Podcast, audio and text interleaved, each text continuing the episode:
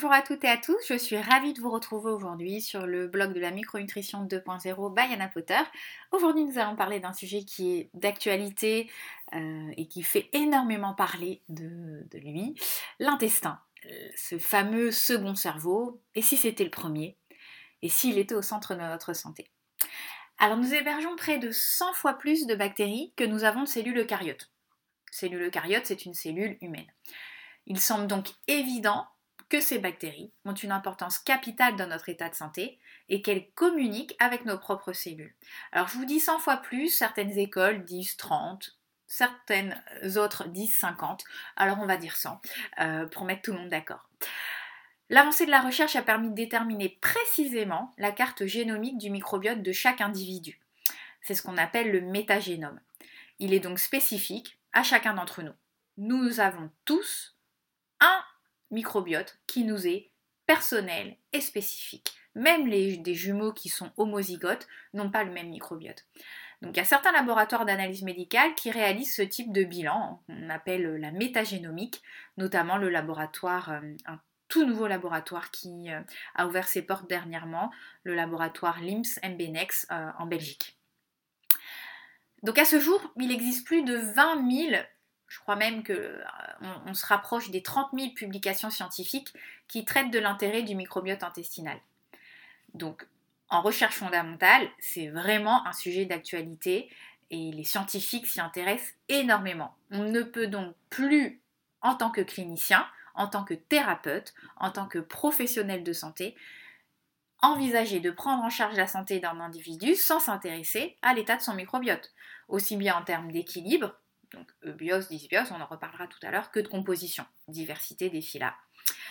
Ça, c'est une évidence. Et aujourd'hui, quand on regarde euh, en médecine allopathique traditionnelle, le nombre de cliniciens, de médecins, qu'ils soient généralistes ou spécialistes, qui travaillent en ville ou à l'hôpital, qui n'ont aucune notion euh, sur le microbiote intestinal, aucune notion euh, sur ce que sont les probiotiques et les prébiotiques, c'est quand même c'est quand même, moi je trouve, euh, un non-sens et une catastrophe. On se retrouve vraiment avec une médecine à deux vitesses, entre la médecine fonctionnelle et nutritionnelle, qui prend en compte toutes ces nouvelles notions, et la médecine traditionnelle qui reste sur ses bases, sur ses guidelines. Donc voilà, bon, on n'en dira pas plus. Euh, donc les liens entre le microbiote et les pathologies, ils ont été mis en avant aujourd'hui, alors même qu'Hippocrate vous êtes toutes et tous au courant de ce fameux dicton que ton aliment soit ton, euh, euh, ta première médecine, mais Hippocrate n'a pas dit que ça. Il annonçait déjà 400 ans avant Jésus-Christ que toute maladie commence dans les intestins. Et nous, on y pense, on commence à y penser seulement là depuis quelques années. On a pris un peu de retard. Donc le microbiote, il communique et il interagit avec de nombreuses cellules, de nombreux organes, de nombreux systèmes humain, notamment avec les adipocytes, qui sont les cellules graisseuses, le système cardiovasculaire, les muscles, le foie, le cerveau, le système osteoarticulaire, le système oculaire. Il y a des liens qui ont été euh, vraiment spécifiquement établis et démontrés avec différentes pathologies, notamment avec les problèmes d'obésité. Alors, un des mécanismes qui a été mis en avant, c'est l'endotoxémie métabolique, c'est-à-dire le passage de LPS dans la circulation. Le LPS, ce sont les lipopolysaccharides, qui sont en fait des fragments de coque bactérienne de bactéries gram négatives. Et cette endotoxémie métabolique entraîne des mécanismes qui sont à la fois inflammatoires et à la fois des mécanismes de dérégulation de l'homéostasie métabolique, donc de l'insulinorésistance, qui fait le, lit du diabète de type 2. Il a été mis aussi en évidence que le microbiote des sujets euh, pardon, que le microbiote des sujets obèse était donc très différent du microbiote d'un sujet à poids normal. Des études expérimentales chez la souris ont mis en avant le fait que sans changer des habitudes alimentaires et en ne faisant que transférer un microbiote de sujet obèse à un sujet de poids normal, qui va donc continuer à avoir un, régime alimentaire sain, et eh ben ce dernier prend du poids. D'autres études expérimentales ont démontré qu'une femme enceinte de poids normal transférer donc son microbiote sain, son empreinte saine à son enfant, alors qu'une femme enceinte souffrant d'obésité aller transférer un microbiote présentant une répartition différente, avec une augmentation des firmicutes et une diminution des bactéroïdètes, à son enfant qui lui développerait plus tard des problèmes de surpoids et d'obésité. D'autres études encore ont démontré que lors d'une perte de poids de plus de 5% chez des sujets obèses, on observait une modification du microbiote avec d'une part une diminution du phyla firmicutes et d'autre part une augmentation du phyla bactéroïdètes. C'est difficile à dire. Mais bon, au final, c'est un petit peu plus compliqué que ça parce que euh, les études ont été assez contradictoires sur euh, justement ce rapport firmicute-bactéroïdète parce qu'en fait, il ne faut pas se contenter d'aller regarder les filas, il faut vraiment aller euh, investiguer euh, euh, vraiment la taxonomie de, ce microbiote en allant regarder les classes, les ordres, les familles, les genres. Et c'est pour ça qu'on s'est retrouvé avec des résultats qui, pourraient paraître contradictoires.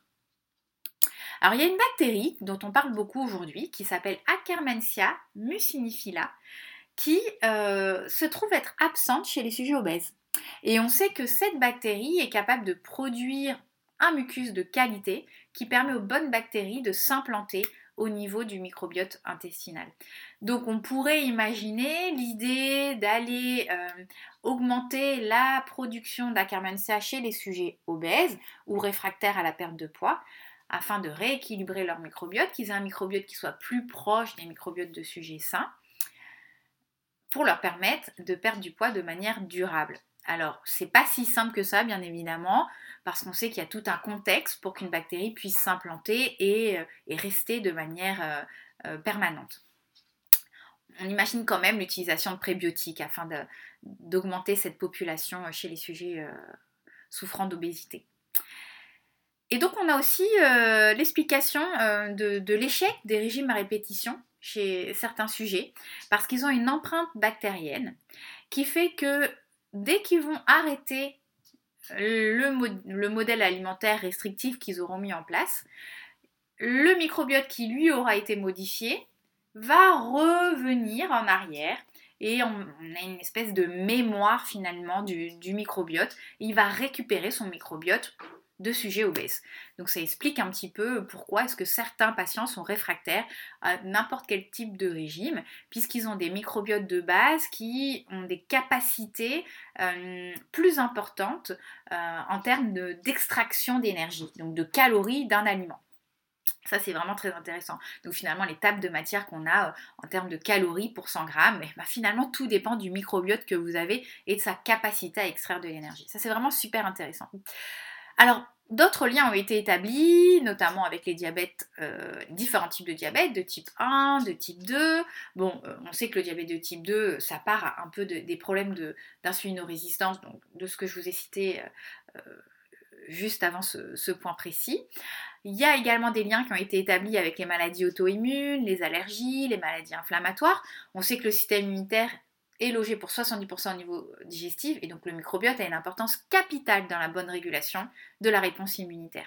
Donc les problèmes de dysimmunité, d'auto-immunité sont euh, corrélés à des problèmes de dysbiose notamment.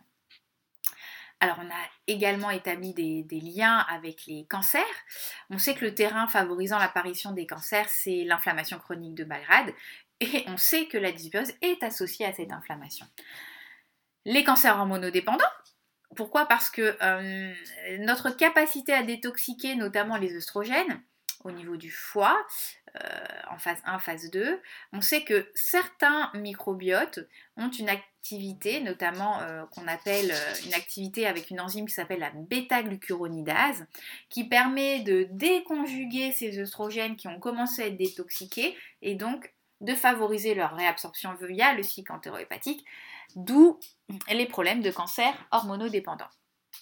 Alors, il y a aussi euh, des liens qui ont été établis avec les cancers colorectaux, notamment une bactérie qui a été identifiée qui s'appelle Fusobacterium nucleatum, alors qu'on retrouve de manière saine, de manière assez importante au niveau du microbiote buccal dans la bouche, mais qui a été mise en évidence au niveau du microbiote intestinal euh, chez les patients à risque de développer des cancers colorectaux.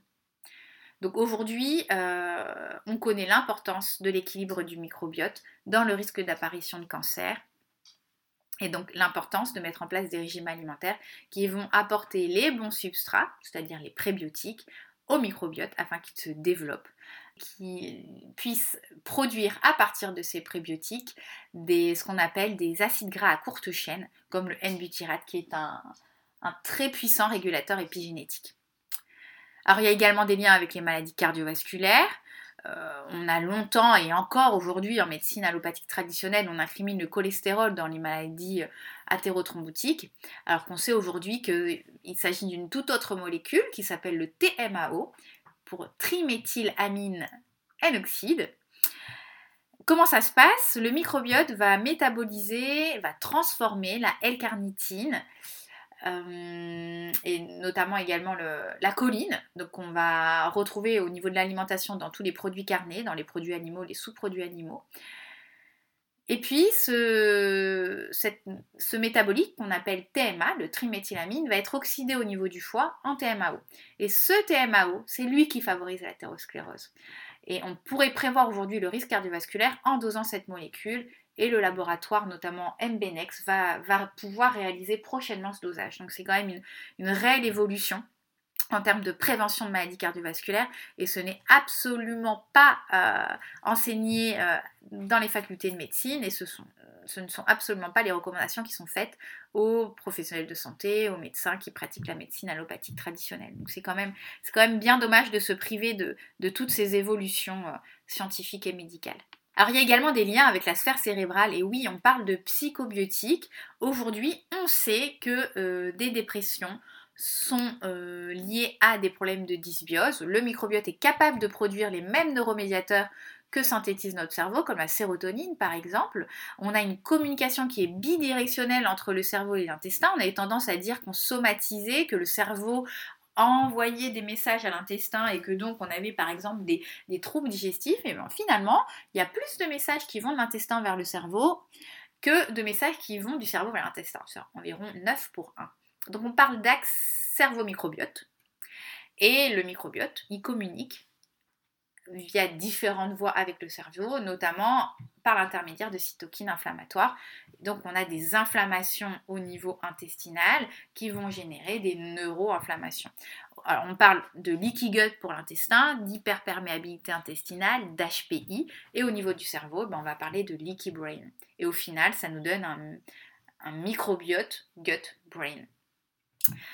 Euh, le tryptophane, je vous en parle un petit peu parce qu'on parle beaucoup du tryptophane sans trop savoir à, quoi il sert, euh, quelles sont les différentes voies qui, qui l'utilisent et on donne très souvent à tort du tryptophane à des patients parce qu'effectivement, ils ont des déficits en sérotonine, ils présentent des troubles anxio-dépressifs, ils présentent des troubles du comportement alimentaire avec des compulsions alimentaires sucrées irrépressibles par exemple et on a tendance à donner très facilement du tryptophane sans savoir que ce tryptophane, lorsqu'on est euh, chez un patient qui présente une inflammation de bas grade, euh, qui a une dysbiose, eh ben, il ne va pas passer au niveau du cerveau, il va être dérivé dans une voie qu'on appelle la voie des indoles dioxygénase, la voie des idéaux, qui est une voie inflammatoire. Et en fait, au lieu d'aller renforcer la synthèse de sérotonine, on va nourrir cette voie inflammatoire avec des synthèses de kynurénine. Donc c'est une catastrophe. Et c'est fait très très très souvent. Je, vois très souvent des patients sous, euh, sous tryptophane euh, sous prétexte qu'ils ont des déficits en, sérotonine, mais ça revient à faire de la médecine symptomatique. Il faut, il faut essayer de voir le patient dans sa globalité et ne pas faire de la Mickey Mouse médecine, comme dirait le professeur Vincent Castronovo. Donc il y a des liens aussi entre microbiote et autisme, entre microbiote et maladie d'Alzheimer, entre microbiote et dyslexie, dyspraxie, schizophrénie. Il y a énormément de liens qui sont faits, euh, qui sont faits aujourd'hui. Donc le microbiote a un impact largement extra-digestif, hein, vous l'aurez compris. Il devrait être considéré aujourd'hui comme le chef d'orchestre de notre santé, du fait de son influence sur tous nos systèmes. Il est donc indispensable de s'intéresser à notre microbiote et de le maintenir, en état d'équilibre, à l'aide notamment de prébiotiques et de probiotiques, choisis de manière très spécifique et de manière très personnalisée. Vincent Castronovo euh, l'a dit en 2016, toute maladie commence au niveau du microbiote. Il rejoint donc euh, l'avis d'Hippocrate. Alors, les fonctions du microbiote intestinal, quelles sont-elles? Déjà des fonctions métaboliques. Le microbiote intestinal a la capacité de synthétiser des vitamines, notamment les vitamines du groupe B, la vitamine B12, la vitamine K également. Des propriétés euh, métaboliques en termes de digestion, notamment la digestion des sucres complexes, les prébiotiques ou encore les FODMAPs qui sont contenus dans la paroi des fruits et des légumes et des céréales complètes que nous ne savons pas digérer, des capacités d'assimilation de certains micronutriments, de production d'énergie, donc le microbiote est capable d'extraire de l'énergie du bol alimentaire, et des capacités de modulation de traitement pharmacologique. Ça, c'est quand même une voie qui est très très très récente. Après ces fonctions métaboliques, il y a des fonctions de protection, donc par un effet purement mécanique, un effet barrière. Nos barrières sont finalement nos premières lignes de défense. Donc, le microbiote joue un rôle important dans cette euh, ligne de défense, avec synthèse de, mucus notamment. Les, bactéries forment une barrière physique. Elles vont s'attacher à la muqueuse intestinale et faire un, une espèce de filtre. Un effet antitoxine, puisqu'il y a des bactéries du microbiote qui sont capables de produire des substances qui sont bactériostatiques. Et puis, il y a un effet euh, en termes de protection parce que notre microbiote est en lien étroit avec notre système immunitaire et finalement un microbiote en eubiose, il permet une réponse immunitaire qui est adaptée. Il permet la juste tolérance et surtout une réponse immunitaire adaptée à l'agent agresseur. Et enfin, euh, le microbiote a un rôle structural. Donc la muqueuse intestinale, elle se renouvelle toutes les 36 euh, heures, ce qui est très rapide elle représente quand même une surface d'échange de plus de 1000 m2. On était sur 300 m2, surface d'échange euh, correspondant à un terrain de tennis, et puis finalement on est à 1000 m2 aujourd'hui, c'est plus de 3 fois plus. Et donc le microbiote intestinal, il a une influence justement sur la bonne maturation de la muqueuse intestinale, les villosités, le mucus, la vascularisation. Il y a de nombreuses autres fonctions, j'ai pas voulu être exhaustive, sinon euh, ce, podcast durait euh, plus de 3 heures. Donc voilà, je, vous donne les principales et puis je libre à vous d'aller vous former, d'aller vous, vous, perfectionner, d'en apprendre un peu plus. Mais bon, c'est déjà, euh, ce sont déjà des, des, informations intéressantes pour commencer. Alors, ce microbiote, quels sont les signes qui vont nous faire dire qu'on est en dysbiose? Alors la dysbiose, ça correspond finalement à un état de déséquilibre de notre microbiote intestinal et c'est finalement le, début euh, de, nombreuses pathologies. Alors elle a des conséquences donc néfastes sur notre santé, elle est en association avec de nombreuses pathologies et ces associations ont déjà été mises en avant. Je, vous cite une liste de symptômes qui se veut non exhaustive et euh, à caractère purement informatif, hein, euh, qui ne pourrait en aucun cas euh, remplacer une consultation avec un professionnel de santé qui est formé à la médecine fonctionnelle. Et donc, des symptômes qui pourraient euh, mettre en avant une dysbiose. C'est essentiellement des troubles digestifs, hein, les troubles fonctionnels intestinaux, euh, les ballonnements, les gaz malodorants, la litose, qui est la mauvaise haleine, les troubles du transit, diarrhée, constipation, alternance diarrhée-constipation. Donc c'est vraiment très très très important d'aller regarder à quoi ressemblent vos selles. Et moi, je sais que j'ai peu de patients qui le font, et quand je leur demande de tenir un agenda des selles, ça leur fait un petit peu bizarre. Euh, les douleurs abdominales également. Donc, il existe un tableau clinique qui est plus spécifique, que les anglo-saxons appellent le SIBO, pour Small Intestinal Bacterial Overgrowth, où l'on retrouve une hyperconsommation et une hypodigestion qui est liée à finalement une pullulation bactérienne intestinale avec une remontée des bactéries du côlon dans l'intestin grêle, qui vont générer donc des signes, euh, des symptômes euh, digestifs très précoces dans la demi-heure de la prise alimentaire avec des ballonnements très importants.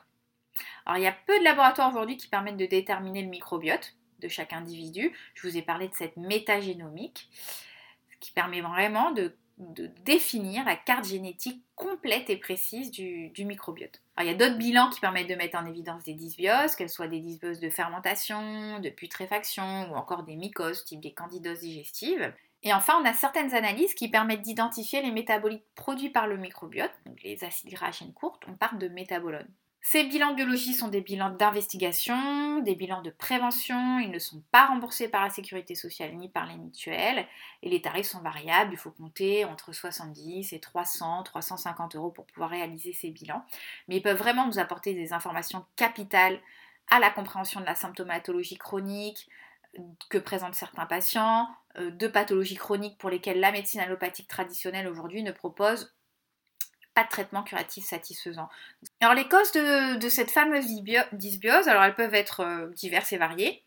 On peut d'ores et déjà euh, malheureusement bénéficier d'une mauvaise empreinte euh, bactérienne parce que notre mère avait elle-même un problème de dysbiose euh, lorsqu'elle nous a conçus, parce que nous sommes nés par césarienne et pas par voie basse, parce que nous n'avons pas été allaités, ou allaités mais pas suffisamment longtemps, parce que nous avons pris des antibiotiques dans les deux, trois premières années de notre vie.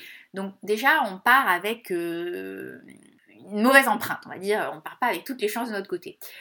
Ensuite, euh, une fois que cette empreinte a été créée, on peut euh, avoir des problèmes de dysbiose lors d'infections, qu'elles soient virales, bactériennes, parasitaires, fongiques, lorsqu'on a eu recours à certains traitements allopathiques, des antibiotiques notamment, mais aussi les anti-inflammatoires non stéroïdiens, les IPP au long cours, et on sait à quel point les IPP sont prescrits. D'ailleurs, maintenant, ils sont même, il me semble, en vente libre. On peut acheter de l'oméprazole, du mopral, du lansoprazole.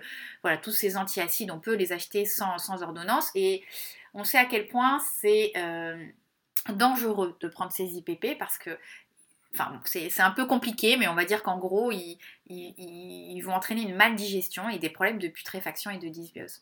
Donc vous voyez comme quoi un tout acte d'automédication, euh, finalement, ce, sont des, des actes qui, qui devraient être limités le plus possible.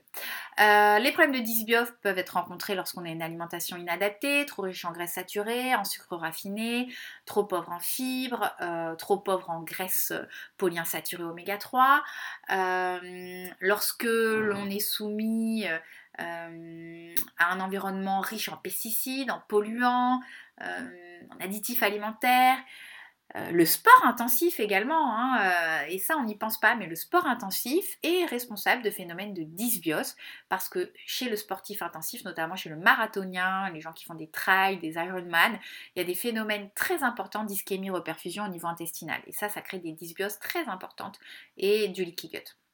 Le stress chronique mal géré entraîne une dysbiose. L'alcool, et notamment le vin rouge, s'il n'est pas bio, qui est un des plus grands pourvoyeurs de pesticides, les dérèglements hormonaux, notamment la ménopause. Donc il y a énormément de causes qui peuvent entraîner une dysbiose. Notre microbiote est fragile, il faut le bichonner. Alors, on a vu euh, le, lien entre microbiote et santé et pathologie. On a parlé également euh, de, ce qui était la dysbiose, des signes qui permettent de repérer une dysbiose. Bien évidemment, il faut qu'elle soit objectivée par des bilans biologiques, c'est quand même le mieux. Les causes qui peuvent être responsables d'une dysbiose, mais aujourd'hui, qu'est-ce que vous pourriez faire pour être en obiose sans, sans forcément consulter? Je vous conseille quand même de, consulter un, un thérapeute, c'est ce qu'il y aura de mieux. Mais bon, que peut-on faire? Le biose, c'est donc le garant de notre bon état de santé et pour maintenir cet état d'équilibre de notre microbiote, il va falloir jour après jour en prendre soin et ce tout au long de notre vie puisque je vous en ai parlé tout à l'heure, on a une empreinte bactérienne. Si par exemple on a, malheureusement commencé notre vie avec une mauvaise empreinte bactérienne, elle reste en mémoire et donc elle reviendra forcément dès qu'on va quitter, abandonner nos bonnes habitudes. Donc être en obiose, c'est un travail de toute une vie et de chaque instant. Alors, je vous donne quelques consignes, bien évidemment. Euh, ce sont des consignes générales et résumées. Il y en a plein d'autres, mais celles-ci seront déjà intéressantes à mettre en place. La première, c'est mastiquer. En effet, la mastication, c'est la première étape de la digestion. Et comme la digestion, finalement, répond à la loi du maillon faible, si vous ratez la première étape, elle ne peut pas être compensée par les autres étapes. Et comme c'est la seule qui est sous notre contrôle, ça serait quand même dommage de passer à côté. Aux États-Unis, il y a un mouvement qui s'appelle le fletcherisme, qui consiste à mastiquer, mâcher un maximum de fois, jusqu'à 30 fois. Donc, rappelez-vous, la mastication. Ensuite, il y a manger lentement, parce que c'est le meilleur moyen finalement, un moyen très simple de contrôler nos apports alimentaires, de ne pas manger de trop grosses quantités d'aliments et de ne pas passer à côté de notre satiété pour ne pas dépasser nos capacités de digestion. Donc finalement, pour mastiquer, manger lentement et ne pas manger de trop grosses quantités, manger en pleine conscience, l'alimentation de pleine conscience, moi je pense que c'est l'idéal. Alors attention aux prises d'antibiotiques abusives, bien évidemment quand il y a besoin de prendre des antibiotiques, ben, c'est votre médecin qui le décidera et vous prendrez des antibiotiques dans des situations le nécessitant, mais dans toutes les autres situations ne nécessitant pas de prise d'antibiotiques, il faut s'en passer. Et puis s'il y a une prise d'antibiotiques, et eh ben, toujours l'accompagner d'un probiotique adapté à cette prise. Les études l'ont montré. Hein. Plus de deux antibiothérapies dans les deux premières années de vie entraînent des, des risques de développer de maladies de civilisation accrues à distance 10 à 20 ans plus tard. Ensuite, que faut-il faire? Consommer quotidiennement des prébiotiques? Donc ce sont les substrats des probiotiques, c'est finalement la nourriture de la bonne flore. Euh, elles permettent la synthèse d'acides gras à courte chaîne, notamment le N-butyrate qui va permettre de réguler notre métabolisme et notre immunité également. Donc ce sont des carbohydrates fermentés cibles, des fructanes, des amidons résistants, des bêta-glucanes, des fibres. On va les retrouver dans les fruits, dans les légumes, dans les céréales complètes refroidies notamment. Et puis, il faudrait consommer environ 100 g d'aliments riches en prébiotiques par jour. Ça fait environ 15 g de prébiotiques. Alors, toutefois, il y a des pathologies, notamment le SIBO, où les prébiotiques ne sont absolument pas tolérés. Et donc, encore une fois, il s'agit d'une médecine personnalisée et précise. Donc, les consignes que je vous donne là ne sont pas forcément adaptables et adaptées à tout un chacun. Ensuite, consommer suffisamment de fruits, de légumes, d'épices et d'aromates. On parle de cobiotiques, ces fameux polyphénols qu'on va retrouver dans le thé, dans le café, dans le chocolat noir, dans les fruits, qui sont extrêmement intéressants euh, pour euh, notre microbiote et pour le garder en eubiose. Manger bio, et oui, le plus possible, limiter les pesticides qui tuent nos bonnes bactéries. Donc essayez de privilégier les produits bio, notamment quand il s'agit de produits gras et de fruits et légumes qui ont subi beaucoup de traitements chimiques. Consommer des poissons gras, donc riches en oméga 3, très intéressant avec leur effet anti-inflammatoire sur l'intestin. Euh, les petits poissons gras, attention aux gros poissons gras, et puis attention quand même au risque d'intoxication aux métaux lourds. Que faire d'autre? Limiter notre consommation de sucre raffiné et l'hyperconsommation de viande, parce qu'elles peuvent entraîner des dysbioses, de putréfaction et le développement de mycoses digestives, notamment pour les sucres raffinés. Et enfin, limiter dans le temps, ce que je, vous en ai parlé tout à l'heure, les traitements à base d'inhibiteurs de pompe à protons, donc tout ce qui finit par zol, l'oméprazole, les oméprazoles, pantoprazole, l'anzoprazole, mopral, inexium, mini-pompe. Euh. Voilà, j'ai fait le tour très rapidement euh, d'un sujet euh, pour lequel je pourrais discuter et échanger avec vous pendant des heures et des heures. C'est des centaines d'heures de cours, de congrès, de séminaires. Je voulais vous faire un petit résumé. Je vous invite à découvrir la version écrite euh, plus détaillée sur le blog et je vous invite également à découvrir deux ouvrages du pharmacien biologiste André Burkel qui a fait énormément, qui est le pont aujourd'hui en euh, biologie préventive. Euh, il s'agit d'un ouvrage qui s'appelle Le régime microbiote et le second, ce sont les recettes du régime microbiote en 60 menus. Extrêmement intéressant, c'est un, cet homme est, incroyable, c'est un puits de science. Donc je vous invite à découvrir ces, ouvrages. Je vous ai mis les liens euh, Amazon euh, sur, sur l'article, sur le blog. J'espère que ce podcast vous aura plu. Prenez soin de vous et puis surtout, prenez soin de votre microbiote. À bientôt